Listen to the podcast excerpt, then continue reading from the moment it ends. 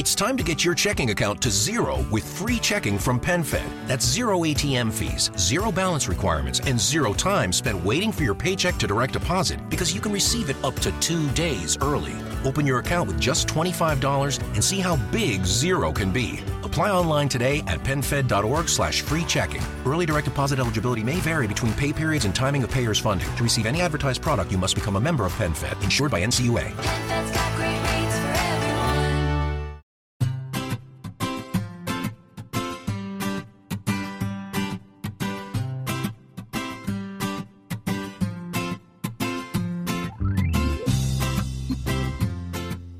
Bienvenidos al capítulo 122 de Perspectiva, un podcast de Milcar FM donde analizamos cada semana todas las decisiones y estrategias de las empresas que nos rodean. Hoy repasaremos la historia de Dell, una compañía que conoció los albores de la informática y que ha sabido mantenerse como una referencia en el mundo de los ordenadores personales. Si eres de los que les gusta estar informados, no lo dudes, sube el volumen y acompáñame. Yo soy David Isasi y hoy es 11 de febrero de 2019. ¡Comenzamos!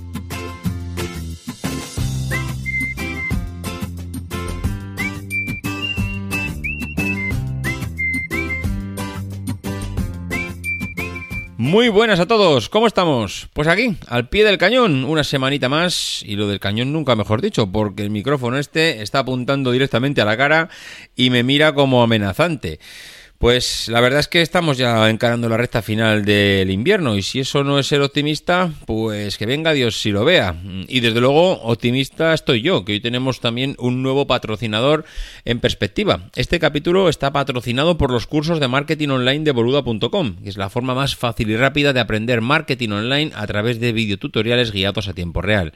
Y no solo hablamos de marketing online, ya que boluda.com se ha convertido en una auténtica plataforma multidisciplinar de formación online, con cursos imprescindibles para crear y hacer crecer nuestro negocio online, y cada vez se amplía a más y a más temáticas. Hablamos de manejo de WordPress desde nivel básico a experto en todos los aspectos de este potente CMS. Hablamos de podcasting, hablamos de edición de vídeo, hablamos de diseño gráfico, hablamos de finanzas personales y profesionales, hablamos de programación en distintos lenguajes y para distintos niveles. Entra ya en boluda.com barra perspectiva para tener acceso por solo 10 euros al mes a las más de 2.000 clases disponibles y a más de 3.000 vídeos, incluyendo las dos que se añaden cada día, además de soporte y plugins usados en cada curso. La verdad es que si dejas pasar esta oportunidad, luego no vengas llorando. Bueno, pues eh, esta semanita, a pesar de que tenía alguna noticia por ahí, quería hablar de una empresa que yo es que de verdad hay veces que no entiendo cómo se me pasan. Y se me pasa eh, una empresa como Dell, que, aunque ya lo he dicho muchas veces, parece que ya he hablado siempre de todas las empresas del mundo mundial, pero de repente, pues surge una noticia, un alguien que habla sobre esa empresa y se enciende la bombilla. Y se enciende la bombilla de tal manera que dices, ¿cómo no he podido hablar hasta ahora de esta gente?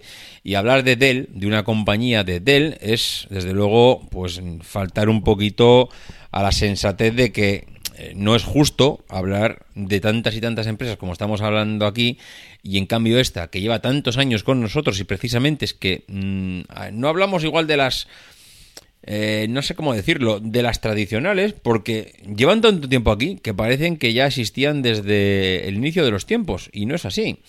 El señor Michael Dell, que sin duda es un hombre peculiar, a los 15 años conoció los ordenadores y a los 19, mientras estudiaba medicina, ojo, un hombre que estudiaba medicina, que acaba siendo un referente en el mundo de la informática. Bueno, pues eh, a los 19, estudiando medicina, hizo de su habitación ya una pequeña empresa.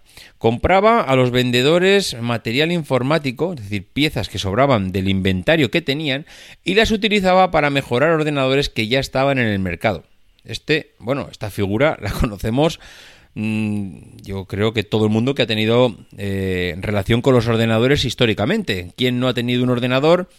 Ha comprado una pieza, una memoria RAM, un disco duro, una tarjeta gráfica y lo ha mejorado al- con respecto a lo que a lo que ya tenía. Bueno, pues este hombre se dedicaba a esto. Fijaros que qué sencillo y cómo se puede montar una eh, multinacional, un imperio como el que tiene este hombre a base de mejorar un producto que ya existía en el mercado. Es decir, sobre las lagunas que tiene otro, monto yo mi negocio. Bueno, pues con esta sencilla idea, mil dólares y una gran, habilidad, una gran habilidad para la informática, el señor Michael Dell se hizo millonario en apenas dos años. Solo tenía 21 añitos y su empresa ya cotizaba 6 millones de dólares. El gran desarrollo de la empresa le exigía dedicarle mucho tiempo y decide sacrificar su carrera como médico en favor de la informática. Hombre, cuando te haces millonario en dos años, pues ¿qué queréis que os diga? Yo, también le hubiese dicho adiós a la medicina por mucha vocación que tuviera. Este hombre nació en Houston, en Texas, en el año 65, estudió los primeros años de medicina en la Universidad de Texas y en el año 84 crea Peces Limited. En el año 1986 la empresa era realmente rentable y un año más tarde pasó a llamarse Dell Computer, compañía que hoy en día, eh, junto a HP, es la mayor, eh, el mayor fabricante que hay de, de ordenadores. Vuelve a cambiar de nombre por Dell Inc. cuando la compañía amplía un poquito esos horizontes, ese objetivo que tenía, y empieza a trabajar con otros dispositivos que no eran únicamente ordenadores. Pero por lo que se refiere a la fortuna personal de este hombre, en el 2006 ocupaba el número 18 de las personas más eh, ricas, más adineradas del mundo en la revista Forbes. Hablamos de cerca de 16.000 millones de dólares. En el año 98 crea MSD Capital y en el año 99 Michael and Susan Dell Foundation. La fundación se preocupa por la educación de los críos y la salud. Y Michael Dell quería compartir la experiencia con todo el mundo y escribió también un libro autobiográfico del cual eh, explica cómo transformó una empresa de mil dólares en una multinacional puntera. Con lo cual, si quieres eh, aprender un poco o si quieres conocer más la historia en profundidad de esta persona, de Michael Dell, pues buscas el libro Direct from Dell, que es una autobiografía, una autobiografía escrita por él, y seguro que si te gustan las historias de las empresas y las autobiografías, pues seguramente te va a gustar. Este hombre le ha gustado desde sus inicios eh, tener contacto directo con, con sus clientes. En un principio, claro, era fácil porque él era la empresa, pero más tarde, cuando crea Dell Computer, crece eh, la filosofía mm, eh, de la empresa sería la misma que tenía él y a su vez, pues que, él tenía clarísimo que tenía que ser la clave de su éxito. Y ha servido eh, casi siempre directamente eh, al cliente, sin intermediarios, sin distribuidores, y digo casi siempre porque ha tenido sus pinitos y sus cositas por ahí, pero eh, porque eso le facilitaba el feedback entre el vendedor y comprador. Él ha tenido siempre claro que conocer al cliente, conocer sus gustos, saber lo que piden, es lo más importante porque te hace tener información de primera mano, no que te lo cuenten terceros. Eh, Dell mm, casi siempre ha sido de la filosofía de tener pocos clientes y grandes que tener muchos y pequeños. Y claro, mm, siempre ha ido al mundo de la empresa, pero también le ha dedicado tiempo al usuario doméstico. El usuario doméstico también ha tenido acceso a la compra de productos, pero no ha sido nunca la principal fuente de ingresos de la empresa. Siempre ha ido a la corporación, al mundo empresarial. Ese ha sido uno de sus grandes objetivos. Y, eh, bueno, siempre ha tenido en cuenta ese tipo de cliente y desde luego tenido siempre ha brindado la posibilidad a través de su página web de eh, promover ideas de nuevos productos que a la gente se le ocurrían y ha recogido siempre ese feedback, ¿no? Decir, oye, si tú crees algo que va a triunfar o que necesitas, dímelo y vamos a estudiarlo. Bueno, de hecho, eh, una de ellas no solo ofrecer, no fue recogida también por la gente, es decir, oye, ¿por qué voy a ofrecer equipos con un sistema operativo como Windows cuando puedo ofrecer también un equipos con Linux? Y eso es una de las propuestas que le hizo la gente. Eso sí, el precio de los equipos con Linux era superior a los que llevaba Windows incorporado.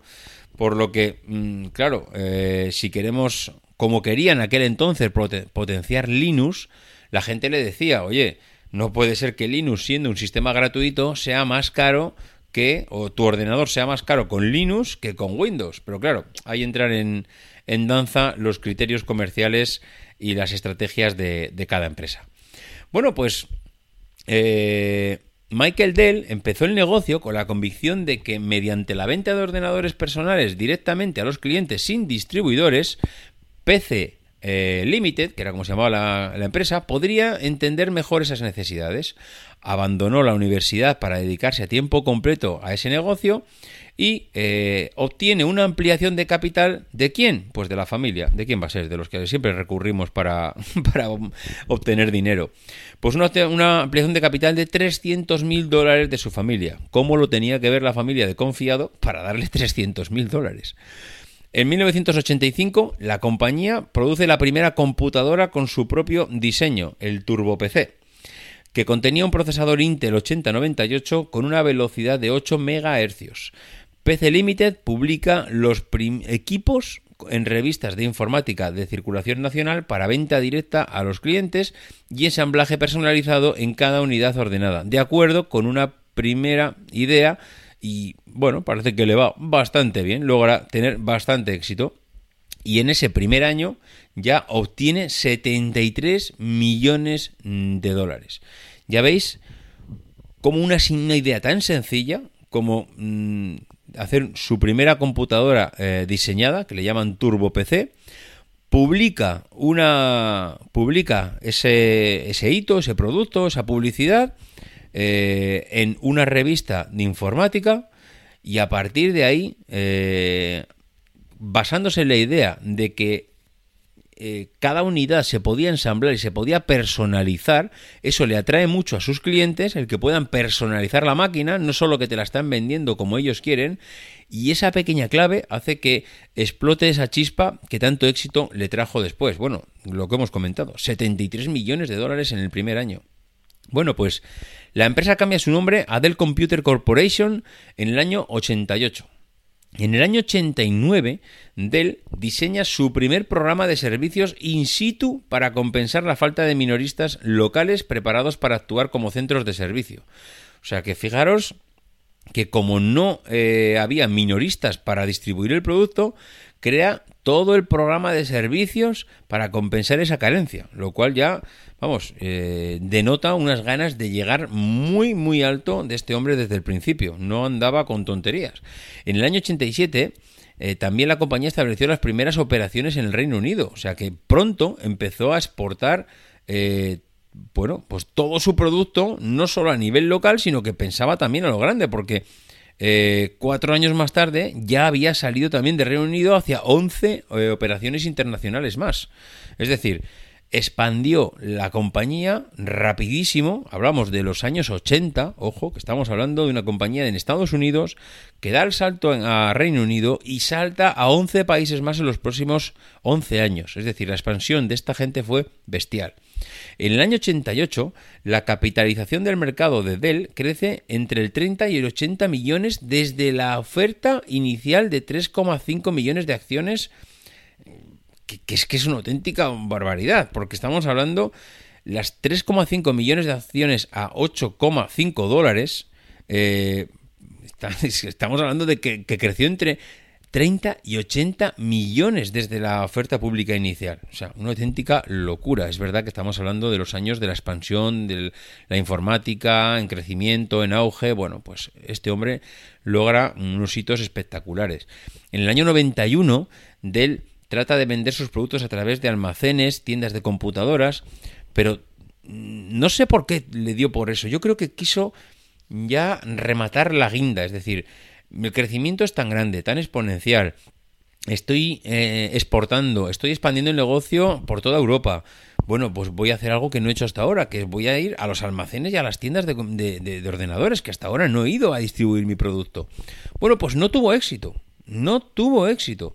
Y la verdad es que es algo chocante porque es algo que no le funcionó. No he conseguido saber el motivo por qué este hombre vendiendo ordenadores a través de distribuidores no le funcionó en los años 90 y tuvo que volver a, bueno, tuvo que echar para atrás, tuvo que volver al éxito de la venta directa.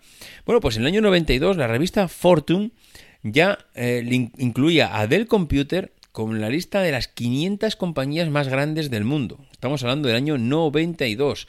Recordar, este hombre se pone en marcha en el año 85. O sea, en siete años este hombre llega a ponerse en la lista Forbes como una de las compañías más grandes del mundo. Bueno, pues en el año 96 ya empieza a vender ordenadores a través de su sitio web. lo cual ya también es un hito, que hablamos de que era eh, mediados de los 90, no todo el mundo vendía ordenadores a través de una página web.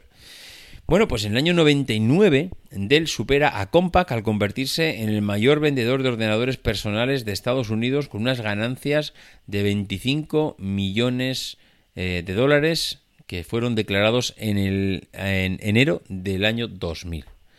En el año 2002, Dell intenta expandirse en los mercados de entretenimiento doméstico y multimedia con la introducción de televisores, computadoras de bolsillo, reproductores digitales y también produjo sus propias impresoras para el hogar y pequeñas empresas. Esto no quiere decir más que el mundo de la informática lo tenía bastante dominado, tenía bastante controlado todo, eh, digamos, la distribución del producto y una vez que tienes eh, digamos, controlado todo el canal de principio a fin, lo único que tienes que hacer es llenar el canal con más productos, porque el resto, la carretera ya está hecha, ahora hace falta con meter más coches dentro de la carretera. ¿Qué hizo meter más coches? Pues para meter más coches es mm, televisores, ordenadores de bolsillo, eh, reproductores digitales, impresoras, es decir, todo aquello relacionado con la tecnología y la computación. Bueno, pues en el año 2003, en la reunión anual de la compañía, los accionistas aprobaron el cambio de la compañía de Dell eh, Computer a Dell Inc. para reconocer la extensión de la compañía más allá de esos ordenadores.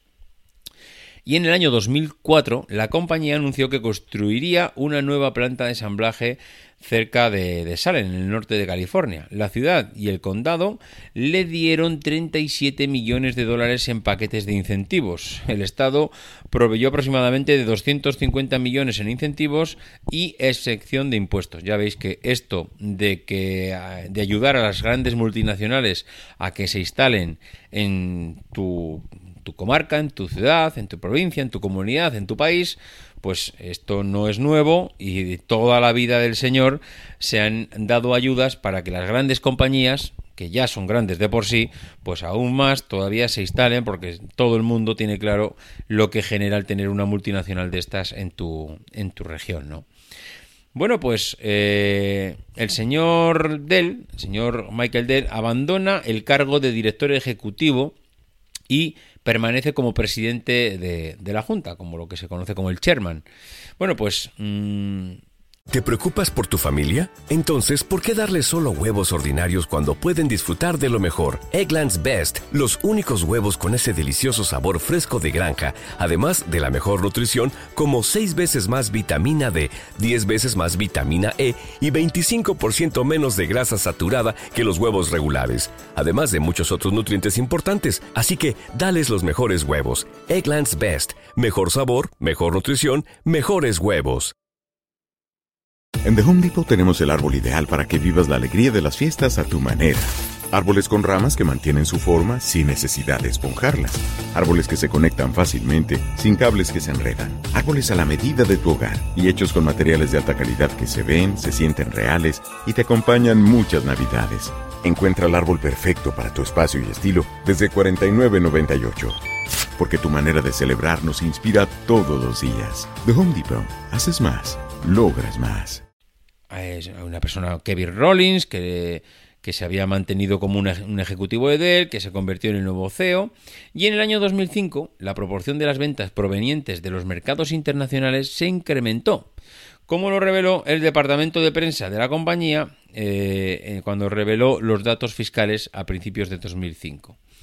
Bueno, pues eh, en el 2005 aparece como una de las compañías más admiradas y también eh, con su reportaje eh, y su artículo en la revista Fortium.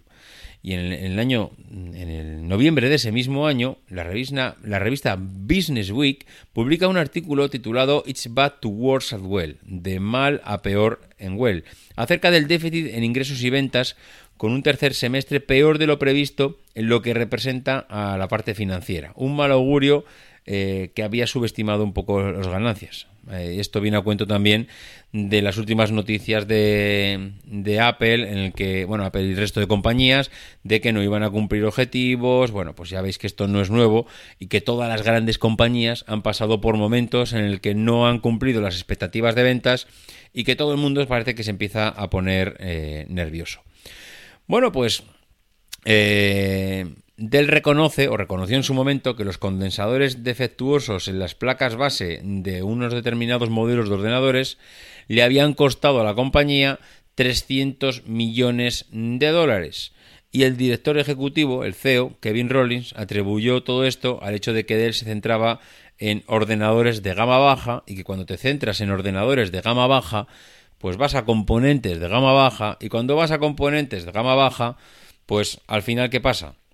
Pues que, mm, claro, estás, mm, digamos, arriesgando mucho más que otros porque un componente de gama baja lo que puede hacer es darte mal resultado.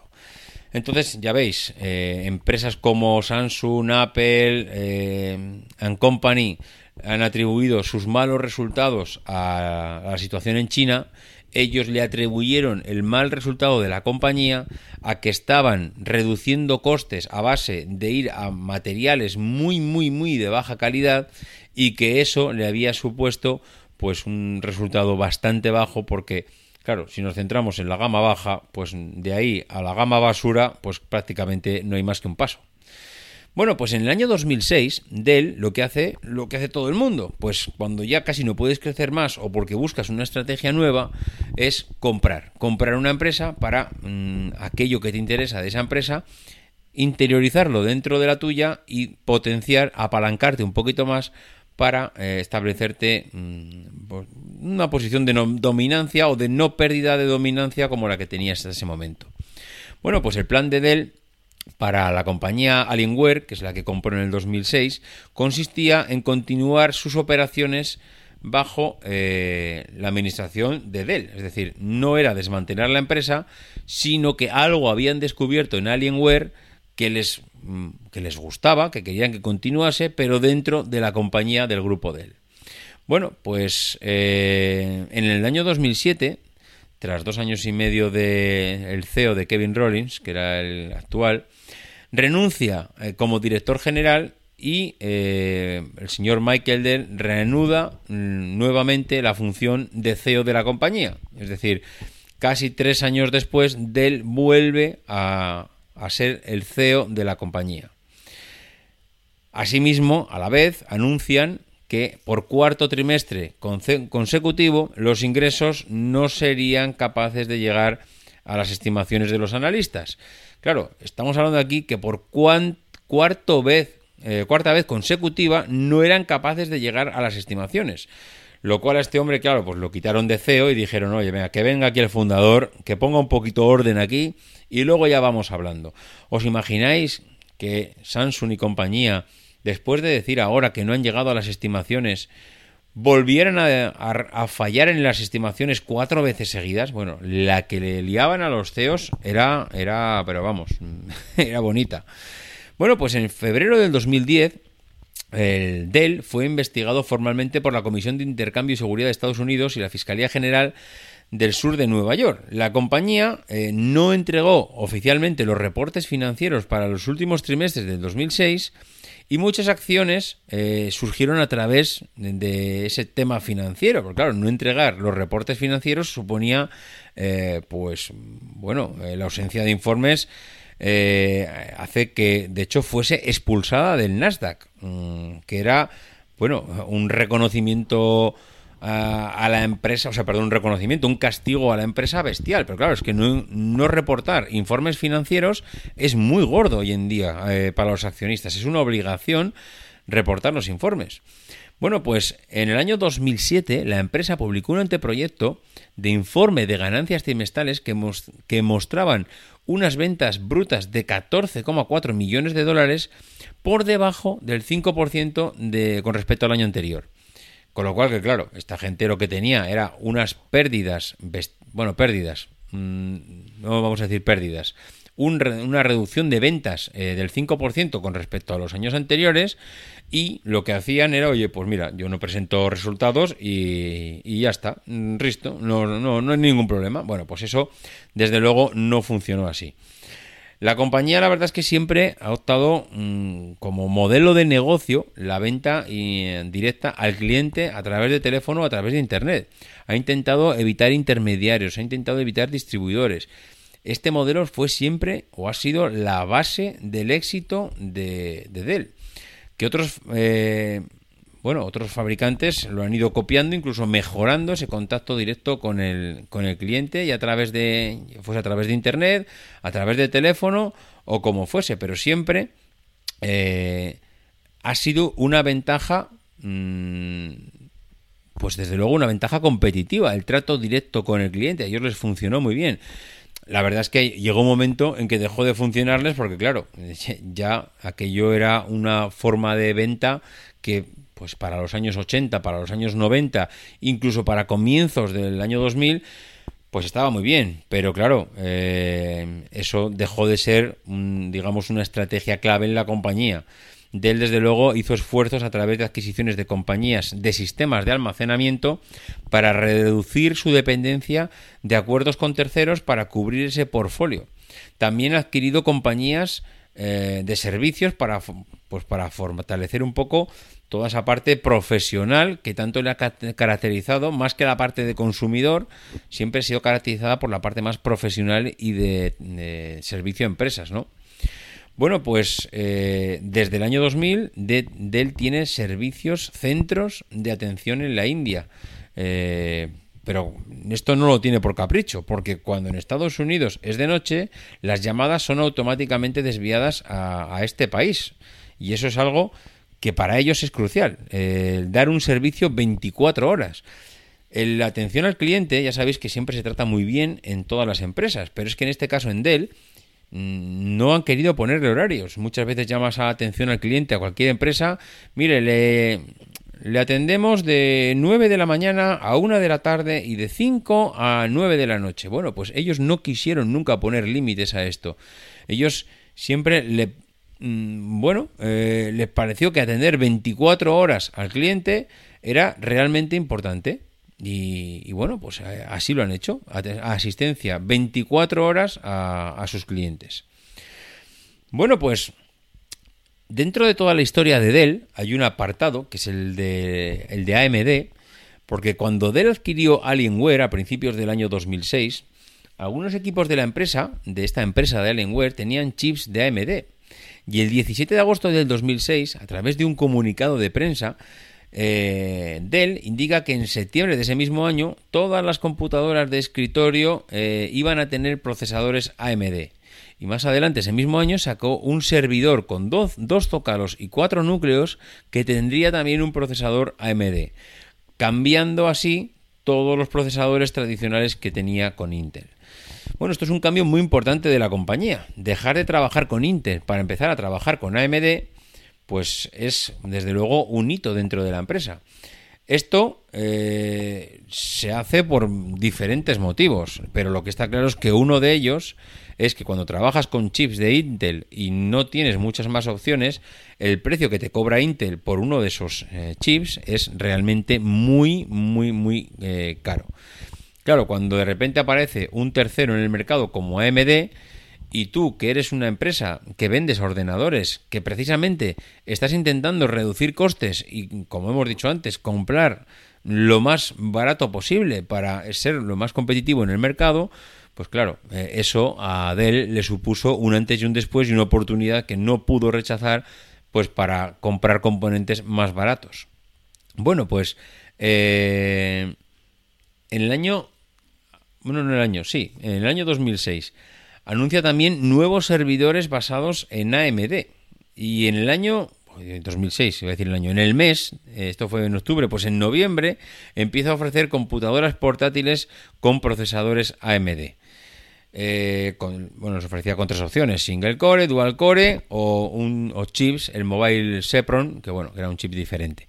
Pero vemos un poco cómo fue toda esa transición. En un solo año adquiere Alienware, eh, que ya tenía chips AMD, coge esa experiencia que tenían ellos, empieza a pasar a portar todos sus chips o todos los equipos que tiene a procesadores AMD y en menos de un año, porque en agosto del 2006 eh, ya empiezan a notar, mm, o de hecho así lo reportaron, que ese cambio a AMD ya les había supuesto un beneficio dentro de los costes.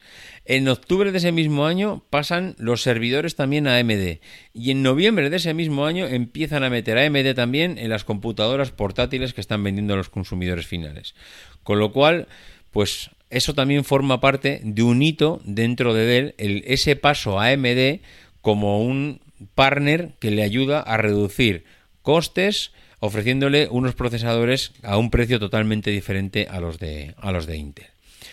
Bueno, pues el, futuro de Dell, la verdad es que eh, ellos siempre han dicho que querían comercializar productos de calidad, querían personalizar, querían reducir inventario, tener una logística potente, pero la verdad es que en los últimos años ha tenido un crecimiento un poco plano en el mercado y eso pues ha hecho que al final hubiesen, se replanteasen varias estrategias, algunos experimentos como los netbooks eh, de bajo coste, que ha quedado pues con el paso del tiempo un poco reducida prácticamente a lo simbólico, pues ha hecho que ellos dieran el salto en el mercado a, dispositivos tipo tablet, eh, ordenadores donde pudieras eh, quitar la pantalla y poder utilizarlos como tablet y que, bueno, comercialices actualmente portátiles de esta tipología, ¿no? Eh, Tipo Surface, diría, eh, prácticamente con esa misma con esa misma filosofía. Y por otro lado, el abanico de soluciones software para virtualización de servidores desde hace años ha, permitido eh, pues mucho más flexibilidad a, esta empresa hasta casi total, bueno, prácticamente la estandarización de las plataformas que Dell y otras firmas fabrican centralizando y agilizando procesos de compras eh, antes más complejos, lo que les, luego les ha permitido a muchas empresas tomar decisiones de compra de servidores prácticamente basándose en el, en el precio. Bueno, pues eh, Dell ha ido comprando compañías durante el paso de los años prácticamente de servicios, ha intentado también complementar la parte de hardware con la parte de servicios, pero eh, sigue siendo percibida como una compañía de producto eh, que, que no se quita ese San Benito de producto, de hardware, de ordenador, por muchas empresas de servicios que hayan ido comprando y que desde luego mm, tiene que pegarse con los competidores que están ahora mismo en su gama mm, prácticamente, como Asus, como Lenovo y como otros que están ahora mismo en ese nivel de precios. Bueno, pues eh, poco más que decir de Dell. Dell, una compañía que ha sabido, pues eh, a través de estrategias de posicionamiento, eh, de trato con el cliente, de venta directa, de intentar reducir los canales de distribución, de reducción de costes, de buscar partners cuando los que tenían les eh, digamos que le apretaban tanto las clavijas a nivel de precio que llegaba un momento a poner en cuestión su estrategia. Pues todo eso ha hecho que eh, Dell mm, haya, ido pasando año tras año, año tras año y situarse prácticamente a finales de a finales de la década del 2000 del 2010 al 2020 como todavía una de las empresas referentes de hardware y de ordenadores personales que, que hay ahora mismo en el mercado. Lo que está claro es que eh, no hay muchas empresas que tengan ese nivel de referencia como tiene Dell, porque hoy en día cuando te quieres comprar un PC, prácticamente eh, si quieres ir a algo de calidad, pues hombre, puedes hacer muchas cosas, no digo que sea la única opción, hay diferentes opciones, pero Dell Estamos hablando de una compañía del año 85, sigue siendo a día de hoy pues un referente en el, en el, en el, bueno, en el sector de los ordenadores pe- personales. Bueno, pues hasta aquí lo vamos a dejar. Esta ha sido una pincelada eh, de, de, bueno, cuáles fueron los orígenes de, de Dell como compañía. Y desde luego, pues eh, si queréis profundizar en el tema, ya he dicho que el propio Michael Dell ya tiene un libro de cómo consiguió llevar la compañía desde la nada hasta lo que es ahora mismo. Y bueno, pues en tanto en la página web de Dell como en diferentes eh, blogs hay información más que de sobra para conocer un poquito más en profundidad a esta compañía. Hasta aquí lo vamos a dejar. Eh, no olvidéis que tenemos un nuevo patrocinador y tenéis que visitar la página web de boluda.com barra perspectiva y suscribiros por solo 10 euros al mes, que es la forma más fácil y rápida de aprender todo lo que necesitas para crear tu negocio online. Y por mi parte, pues nada más, que nos escuchamos la semana que viene, que tenéis, como siempre, diferentes medios para contactar conmigo, davidisasi.mac.com, en arroba maxatiné en Twitter, en la página web emilcar.fm barra perspectiva, y que no dejéis de intentar ser uno de esos locos que hace lo imposible por cambiar el mundo.